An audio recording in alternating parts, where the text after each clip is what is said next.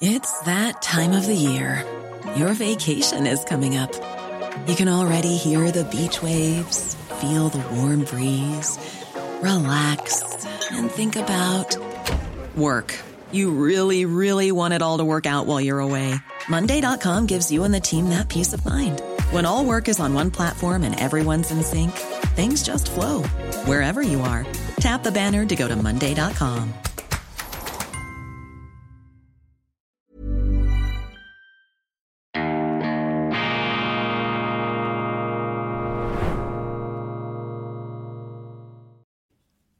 Grüezi miteinander, ganz herzlich willkommen und einen wunderschönen guten Morgen, meine sehr verehrten Damen und Herren. Ich begrüße Sie hier aus dem Institut für fortgeschrittene Gegenwartskunde und fundierten Optimismus zur internationalen, Horizont erweiternden und allen Moralismus überwindenden Ausgabe von Weltwoche Daily, die andere Sicht.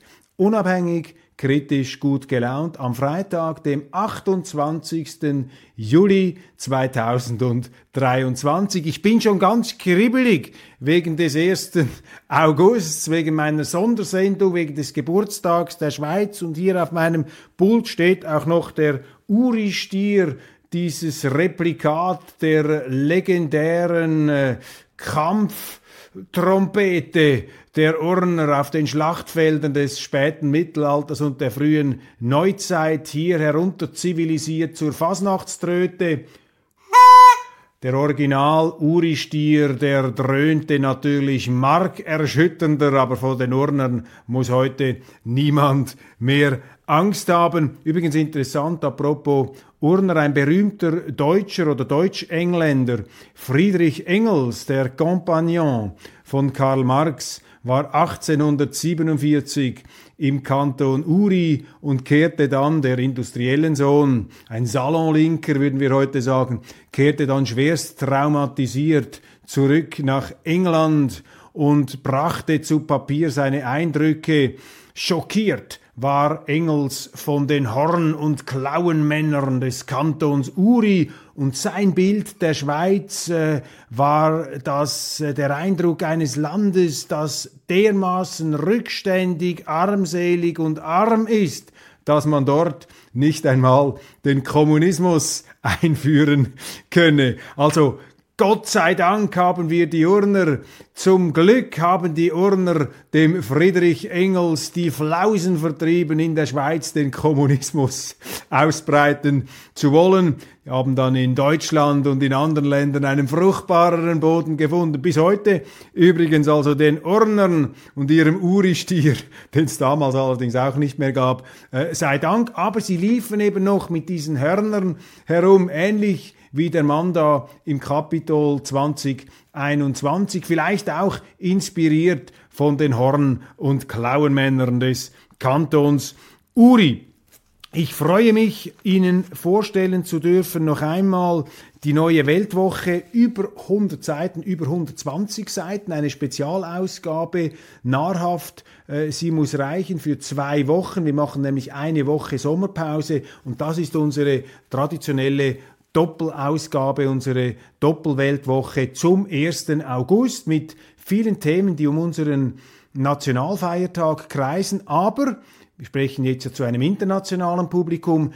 Die Schweiz und der Geburtstag der Schweiz, die Mythen der Schweiz, Wilhelm Tell, Winkelried, darum geht es an diesem Geburtstag, das Rütli, Vierwaldstättersee, da stecken Ideen drin, die ansteckend gewirkt haben und immer noch wirken weltweit. Also der 1. August ist nicht nur ein Feiertag für die Schweiz, den wir hier begehen, im privaten Rahmen übrigens, ohne große Paraden und staatliche Prachtentfaltung. Das ist eben das Charakteristische am 1. August, dass das ein Geburtstag ist, den die Schweizer sozusagen wie einen Familiengeburtstag bei sich zu Hause feierlich begehen, aber eben auch eine Inspiration an die Welt. Und davon handelt mein Leitartikel Die Macht des Mythos. Und davon wird auch meine 1. August-Ansprache handeln, die ich heute schon aufschalte am Nachmittag, damit Sie richtig inspiriert und kalibriert in dieses voraugustliche Wochenende einsteigen können. Daneben natürlich sehr viele Artikel aus der Schweiz, international in dieser reichhaltigen Ausgabe, wunderbare auch literarische Kulturstoffe, Gesellschaftsartikel, Porträts,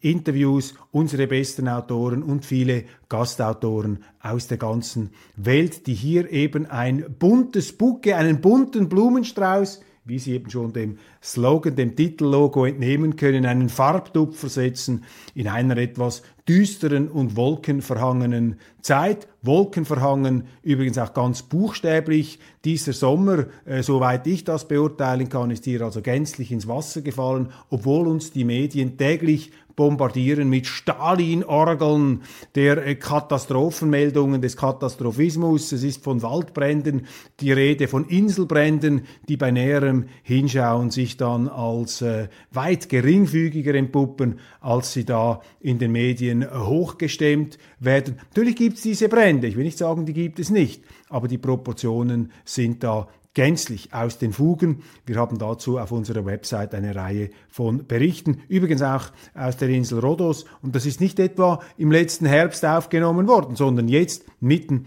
in diesen ähm, ja, Brandzeiten, in Zeiten des flammenden Infernos, wie unsere Medien da jenseits jeder äh, Verhältnismäßigkeit uns vorzugaukeln ähm, scheinen. Nun, dieses Titelblatt übrigens gestaltet vom Künstler Rolf Sachs mit dem entsprechenden Slogan. Und jetzt eben die Pointe, Sie können dieses Titelblatt mit den Schlagzeilen, mit den Überschriften käuflich erwerben, Sie können aber auch das Kunstwerk ganz alleine für sich haben ohne Weltwoche. Ich plädiere natürlich klar, ich plädiere für das Weltwoche Künstlercover, aber Sie können den Künstler auch ohne Weltwoche haben und wie das genau geht, das trage ich Ihnen jetzt ähm, vor in diesem Live-Read in eigener Sache. Überleben in einer verrückten Welt. Der bekannte Künstler Rolf Sachs hat die Ambivalenz der Gegenwart exklusiv für die Weltwoche eingefangen. Sein Werk ziert das neueste Cover unserer traditionellen Doppelausgabe zum 1. August. Der Künstler selbst bringt den Gedanken seines Werks wie folgt auf den Punkt. Läuft uns die Zeit davon oder müssen wir sie vertreiben auf der Suche nach der verlorenen Zeit? Ein doppeldeutiger wie tiefgründiger Zugang, der ausgezeichnet in die Gegenwart passt. Dieses Titelblatt kann man jetzt als hochwertigen Kunstdruck käuflich erwerben und zwar in einer limitierten Auflage von nur 50 Stück. 20 Exemplare sind als Weltwoche-Cover mit Logo und Titelzeilen erhältlich. 30 Exemplare ohne Logo und ohne Titelzeilen. Jeder Kunstdruck wird mit einem nummerierten und vom Künstler handsignierten Echtheitszertifikat geliefert. Der Subskriptions-, also Einführungspreis, beträgt für Bestellungen bis Ende August 990 Franken pro Exemplar. Anschließend kommt der reguläre Preis von 1290 Franken zur Anwendung. Bestellen Sie jetzt unter www.weltwoche.ch Schrägstrich Edition und sichern Sie sich gleichzeitig ein Stück Weltwoche und ein Stück Zeitgeschichte. Am besten Sie kaufen sich diese Doppelausgabe, da sind nämlich diese Regieanweisungen ähm, gedruckt in einem Inserat prominent vorne zu lesen und zu besichtigen.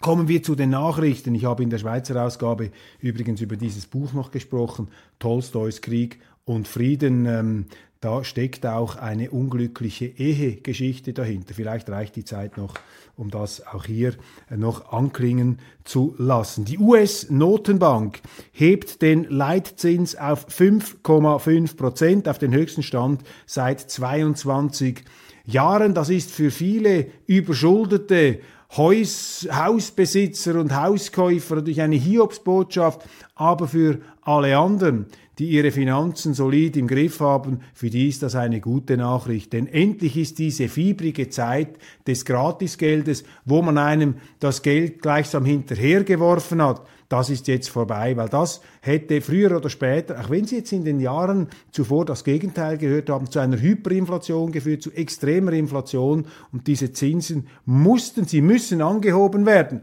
Und so unerfreulich, so düster und wolkenverhangen auch dies klingen mag, ist letztlich eine gute Nachricht, weil das zeigt, dass die finanzpolitische Vernunft in die Politik zurückkehrt. Und wenn die finanzpolitische Vernunft zurückkehrt, dann kehrt äh, mit etwas Zeitverzögerung auch die politische Vernunft, die relative Vernunft ähm, zurück. Und all diese Wolkenschiebereien und diese künstlich aufgetürmten Schulden Himalayas, äh, die man sich da glaubt leisten zu können, auch noch anschnallen zu können, diese Sondervermögen, wie selbst eine FDP in Deutschland, Wort ähm, äh, Schlaumeierei oder wie sagt man denn, Wortbetrügerei betreibt. Das ist eine Wortbetrügerei, wenn Sie von Sondervermögen sprechen. Man muss von Schulden sprechen. Also hier beginnt doch der Betrug schon auf der Ebene der Sprache. Es ist eine gute Nachricht, dass wir die Amerikaner mit diesem Leitzins vorangehen. In der Eurozone ist das natürlich schwieriger, weil dort hängt an der EZB als äh, sozusagen wichtigste Pressure Group der ganze überschuldete Süden,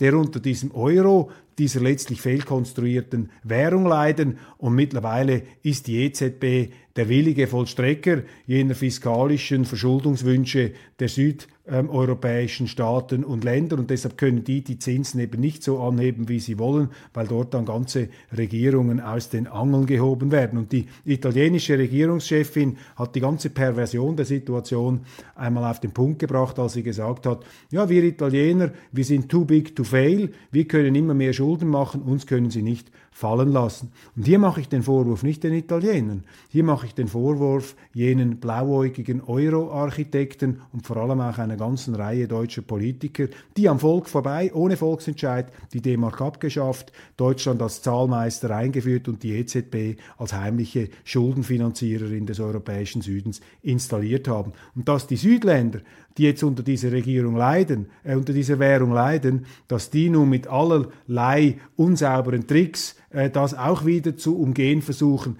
Ähm, da hilft jetzt keine moralistische Empörung. Das ist einfach die Wirklichkeit, genauso wie es zur Wirklichkeit gehört dass die Außenstaaten der EU doch keinen Anreiz haben, die Flüchtlinge zu registrieren. Die sagen einfach, nehmt ein Billett und fahrt in den Norden. Für was registrieren wir euch? Dann müssen wir ja diese Flüchtlinge und Scheinflüchtlinge wieder zurücknehmen. Also die Europäische Union ist eine institutionelle Fehlkonstruktion. Sie sehen das im Währungsbereich, Sie sehen es im, äh, im Migrationsbereich. Und man muss hier einfach ehrlich darüber reden. Mut zur Ehrlichkeit, meine Damen und Herren, Mut zur Ehrlichkeit, das ist der Slogan der Weltwoche, das ist unser Claim, das ist unser journalistisches Credo, Mut zur Ehrlichkeit. Die Wahrheit haben wir nicht, aber wir suchen wenigstens ehrlich über das zu berichten, was wir beobachten und man kann auch ehrlich irren, da muss man wieder korrigieren. An dieser Stelle abonnieren Sie die Weltwoche. Mut zur Ehrlichkeit, das ist eine gute Nachricht. Russlands Einfluss ist beschränkt, weiß da ein Kommentator in der neuen Zürcher Zeitung. Nein, die Russen können da kein neues Imperium bauen, diese bösen Russen. Man äh, sucht hier immer wieder Anlässe, um Negativschlagzeilen über dieses äh, fürchterliche, schreckliche Russland zu produzieren. Und jeder, der das nicht so schwarz-weiß sieht, der wird in dieser aufgehitzten, politisch zerklüfteten Zeit natürlich sofort zum Stiefelknecht des Bösen im Kreml abgestempelt. Man muss aber trotzdem ähm, das sagen, was man für richtig erachtet. Und zu Russland möchte ich hier ein Zitat bringen eines Schweizer, des einzigen Schweizer Literaturnobelpreisträgers, den wir haben, Karl Spitteler. Er hat im Juli 1914 eine viel beachtete, großartige Rede gehalten im Zürcher Zunfthaus zur Zimmerleuten vor der neuen helvetischen Gesellschaft und er hat dort gesprochen zum Thema Krieg und Frieden und zum Thema Neutralität unter dem Titel Unser schweizerischer Standpunkt. Vielleicht die großartigste Rede, die ein Schweizer Schriftsteller je zum politischen Tages- und Weltgeschehen gehalten hat.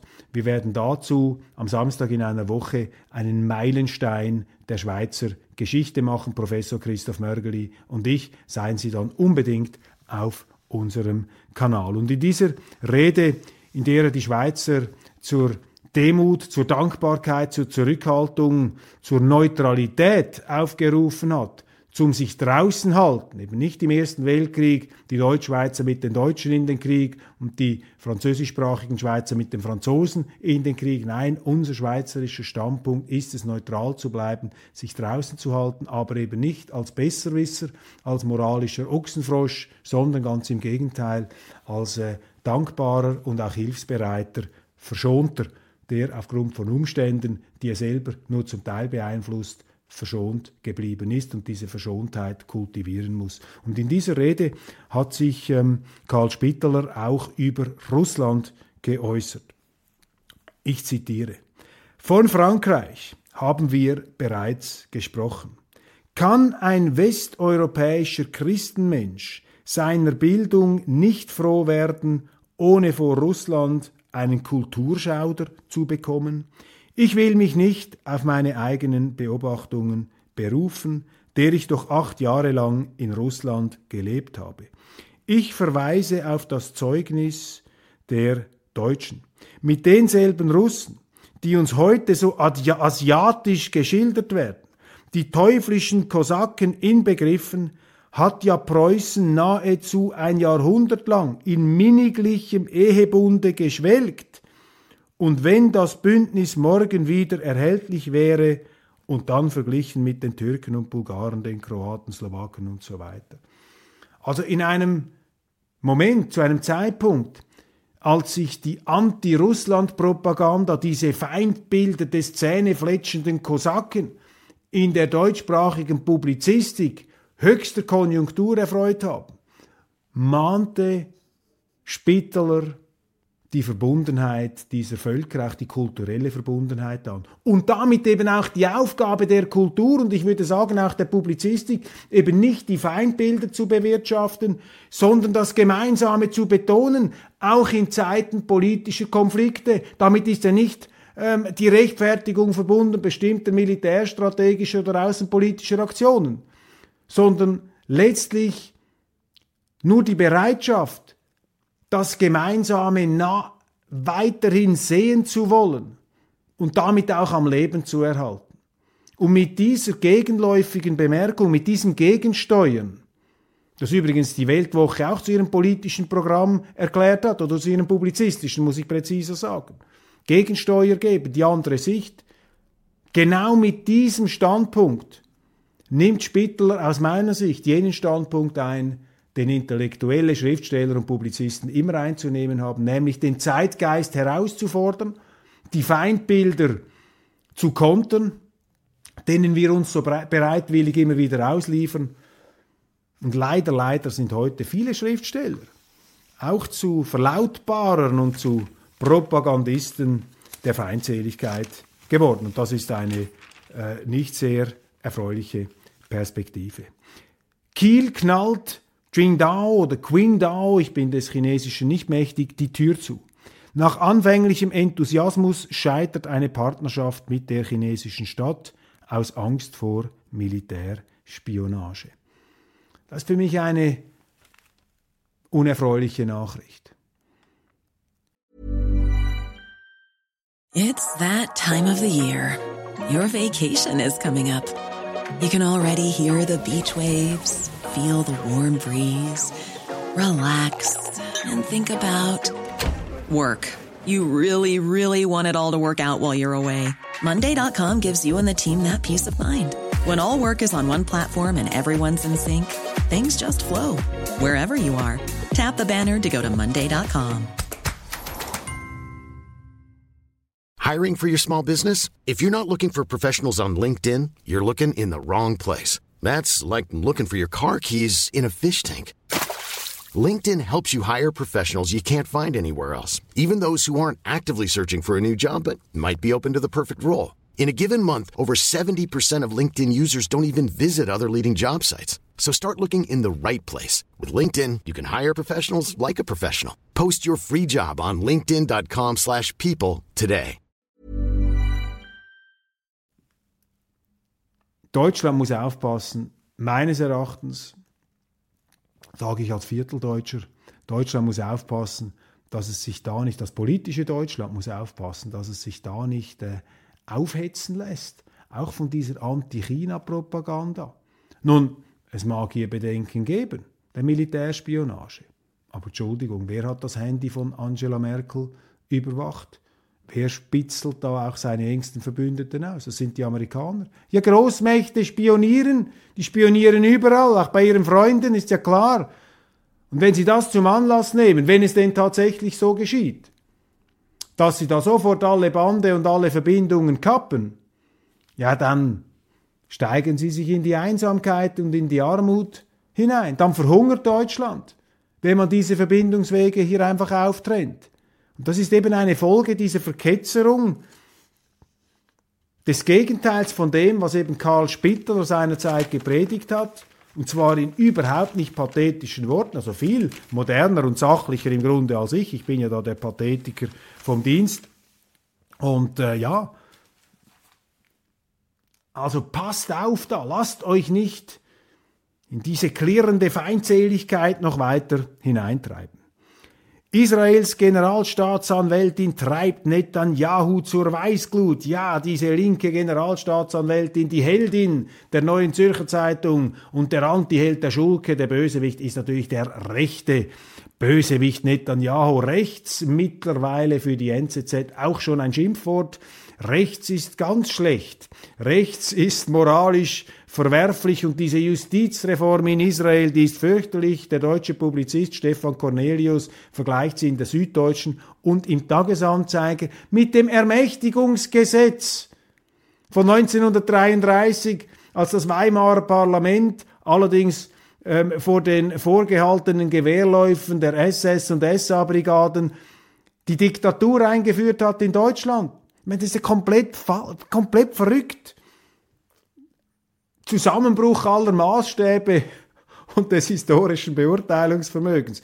Diese Justizreform in Israel, je länger ich darüber nachdenke und je genauer ich die Artikel darüber lese, desto überzeugter bin ich, dass das eine richtige Justizreform ist. Und auch die NZZ bestätigt mich in diesem Befund, denn da steht schon ganz am Anfang drin, das umstrittene Gesetz, das Israels Parlament am Montag verabschiedet hat, ist das erste der geplanten Justizreform. Die Koalition von Benjamin Netanyahu will damit die Kontrolle des obersten Gerichts über die Regierung und damit auch die Gewaltenteilung schwächen. Diesen Satz müssen wir genau lesen. Die Koalition von Benjamin Netanyahu will damit die Kontrolle des obersten Gerichts über die Regierung schwächen. Die Kontrolle des obersten Gerichts über die Regierung.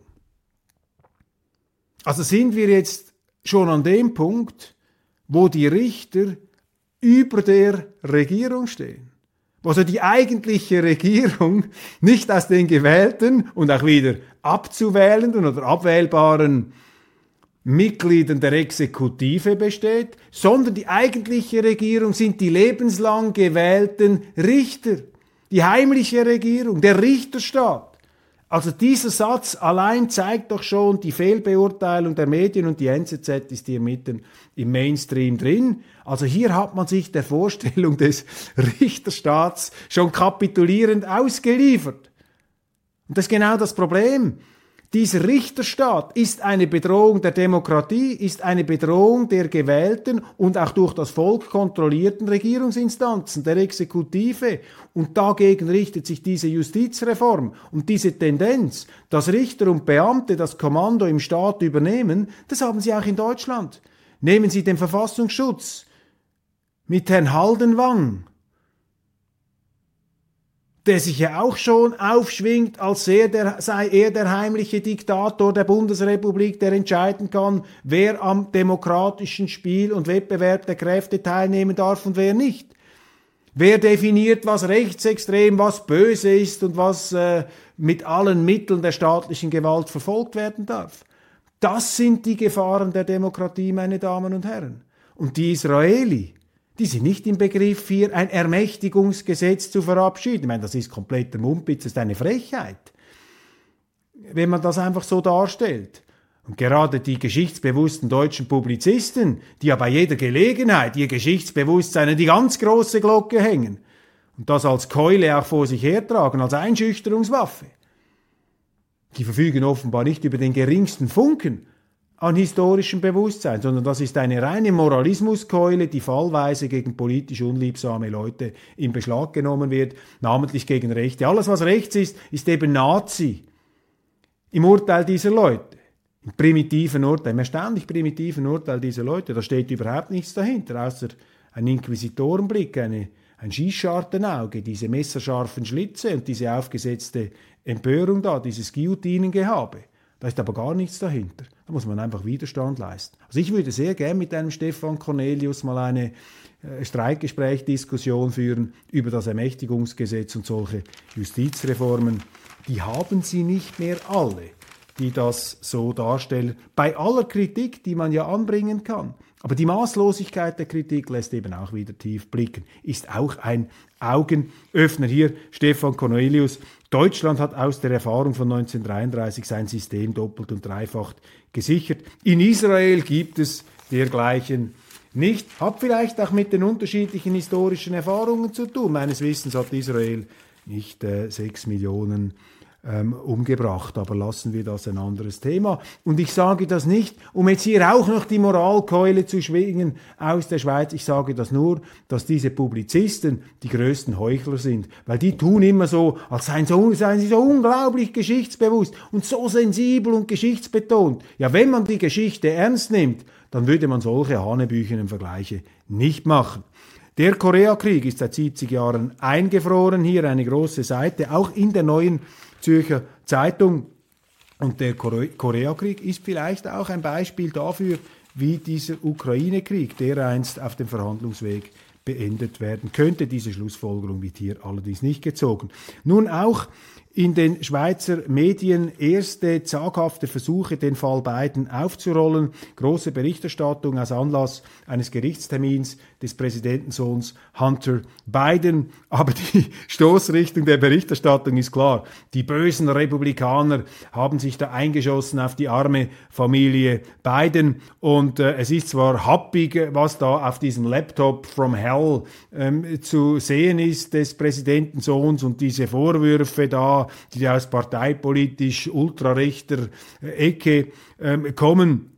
Die seien natürlich, das wird gar nicht kommentiert, das wird gar nicht angesehen, einfach als ultrarecht, man greift da den Absender an und ja, es sei ungeschickt, wie sich da äh, Hunter Biden ähm, verhalten hätte. Ich muss immer lachen, wenn ich solche Artikel lese, weil ich denke mir dann immer, wenn jetzt den, wenn man jetzt den Namen ähm, Biden durch Trump ersetzen würde, dann wäre die Berichterstattung ganz anders. Und äh, wenn jetzt ähm, die Demokraten hier, äh, wenn man das Wort Republikaner durch Demokraten ersetzen würde, das Wort Republikaner kommt in diesem Titel, in diesem Text über Hunter Biden mehr vor als der Name Biden. Also wenn sie Republikaner durch Demokraten ersetzen würden, dann würden die Medien die Vorwürfe natürlich viel ernster nehmen. Und das ist eben auch ein Jammer, dass diese parteipolitische Kodierung die Berichterstattung so sehr prägt. Dann die schönste, die beste Nachricht des Tages für mich ist der Freispruch für Kevin Spacey. Der Mann musste durch die Hölle. Ich habe alles verloren.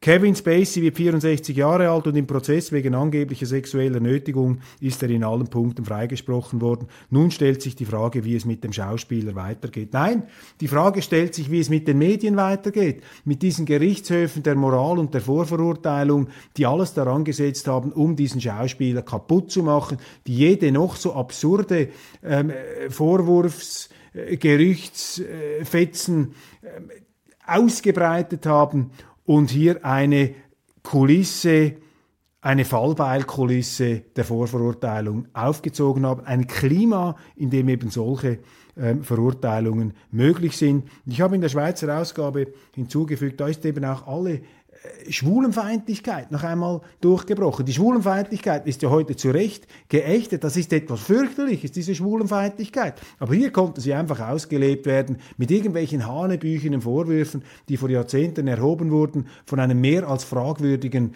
Kronzeugen der Anklage, der sich da eher an Kevin Spacey herangemacht zu haben scheint, der homosexuell ist. Und da wurde einfach alles sind alle Dämme gebrochen. Da war die Schwulenfeindlichkeit überhaupt kein Problem mehr und hat sich in dieser ähm, Vorverurteilung materialisiert. Und diese Schwulenfeindlichkeit übrigens ist auch erlaubt, wenn sie sie gegen die katholische Kirche bringen. Da ist ja auch jeder Pauschalvorwurf erlaubt. Da kommt dann die Schwulenfeindlichkeit als sozusagen systemische Pädophilie ähm, wieder um die Ecke gekrochen. Also fürchterliche Stereotype werden da einfach verbreitet. Natürlich, es gibt sicher Missstände in so einer riesigen Organisation, aber ich bin da sehr, sehr misstrauisch geworden aufgrund der Art und Weise, wie die Medien eben über solche moralistisch aufgeladenen Phänomene berichten. Und ich glaube lange nicht mehr alles, ich glaube im Grunde eigentlich fast nichts mehr, was ich lese. Umso erstaunlicher eigentlich, dass ich Ihnen so viel aus den Zeitungen vortrage. Leo Tolstoi, Krieg und Frieden, ein großartiges Buch ähm, steht also für mich auf der gleichen Stufe wie die neue Ausgabe